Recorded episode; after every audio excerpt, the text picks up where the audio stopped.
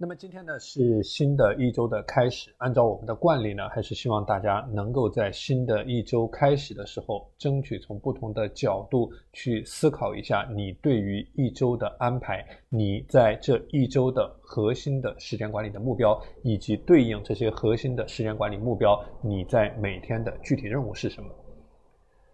那么今天呢，我给大家具体的来谈一下，你在新的一周开始的时候，可以从哪些方面去做思考，去确保你在一周有一个积极的、高效的时间管理的输出，同时能够平衡你自己的情绪，能够平衡你自己的精力管理。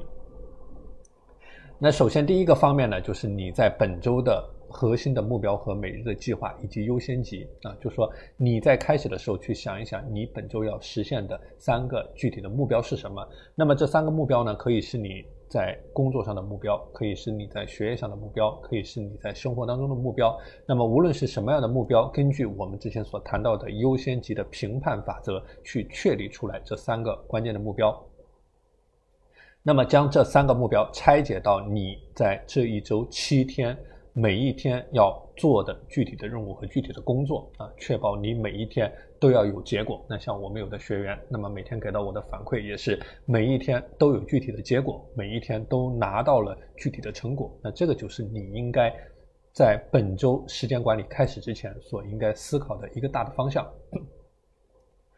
那么第二个环节呢，就是你在本周的精力管理和你的健康的管理啊。那么精力管理呢，我之前给大家谈过，分为不同的维度。那么比如说你的运动的管理，安排一些时间进行锻炼。那根据你自己的情况去思考一下。那比如说你可以安排一些时间在每天早上去做跑步，或者说每天晚上做一些瑜伽，或者说你在健身房去进行训练啊。无论是什么样的运动形式，无论是什么样的运动强度，一定是最合适于你自己的、最适宜于你自己的，能够帮助你提升精力、提升注意力。那么在本周一开始的时候呢，做一些简单的思考。那你在这一周有什么样的运动锻炼的计划？什么样的强度？什么样的频率？什么样的形式？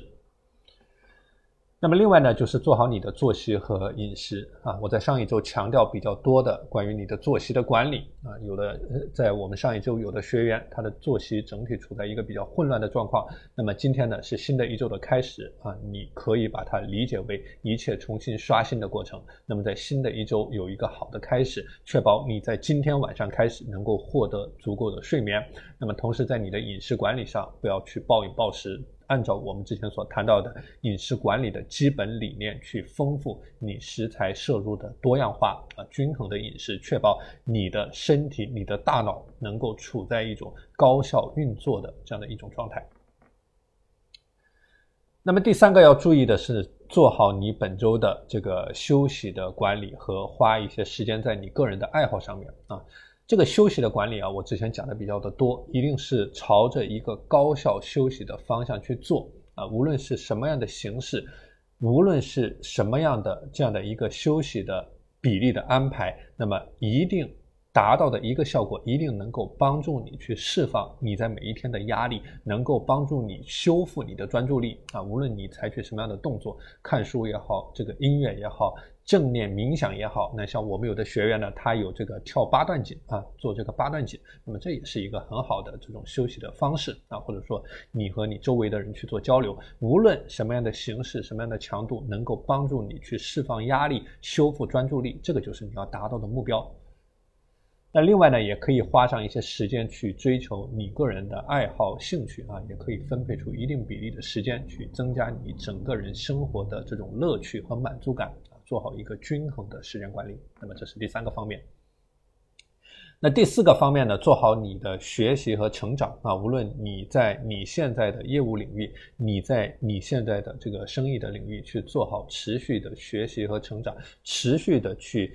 学习啊，这个是非常重要的。持续的学习实际上是在不断的拓展。你的认知边界，你的认知边界上去了，那么你的执行才会有方向，你做的事情才会有意义，你做的事情才会有价值，你才能够摆脱出这种伪勤奋的啊这样的一种状态啊，所以这个叫做持续的学习。那么另外在学习结束之后，在你每天结束之前做这个定期的反思啊，一定是要反思你做的不好的这么三个点，去看一下具体有哪些可以改进的动作啊，这是第四个方面。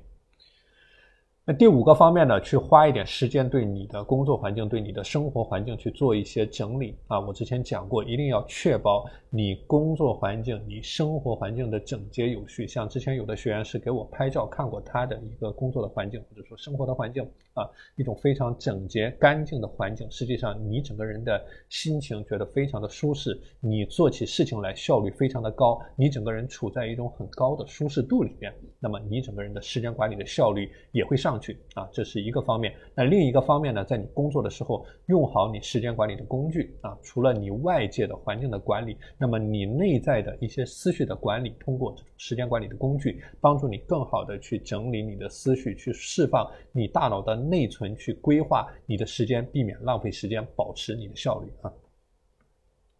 那么最后呢，就是保持一个好的心态啊。这个心态的起伏是你一定会遇到的问题。那么这个心态的起伏呢，首先是按照我刚才所谈到的，做好你的精力管理。你的精力管理能够做好，那么你整个人的心态，整个人的心态的水平，平均的水平就会很高啊。这是一个方面。那么第二个方面呢，当你遇到了一些突发事件的时候，那么能够去保持冷静，能够是去。这个解决问题啊，去做具体的事情，这个对于你的心态的恢复也是有很大好处的啊！一定要避免，不要去因为这种心态上的波动，处在一种自暴自弃的阶段，或者说处在一种执行力完全停摆的这种状态啊！如果你要知道，一旦你的执行力停摆了，那么你的心态一定不会好啊，一定会朝着一个更坏的方向发展。所以说，去解决问题，去保持执行。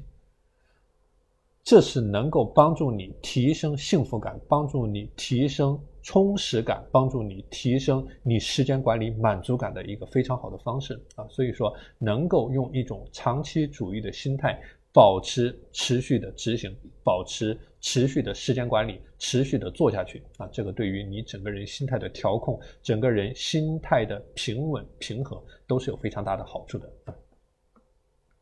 好，那今天的分享呢，就和大家谈到这里啊。那今天呢，给大家谈到了你可以从哪些方面、哪些角度去思考一下你在本周时间管理的重点。那么要达到的一个核心效果，就是你要能够管理好你在本周的时间，管理好你在本周的精力，平和好你在本周的心情啊，争取从一个循序状、循序渐进的角度去进入到一种好的时间管理的状态啊。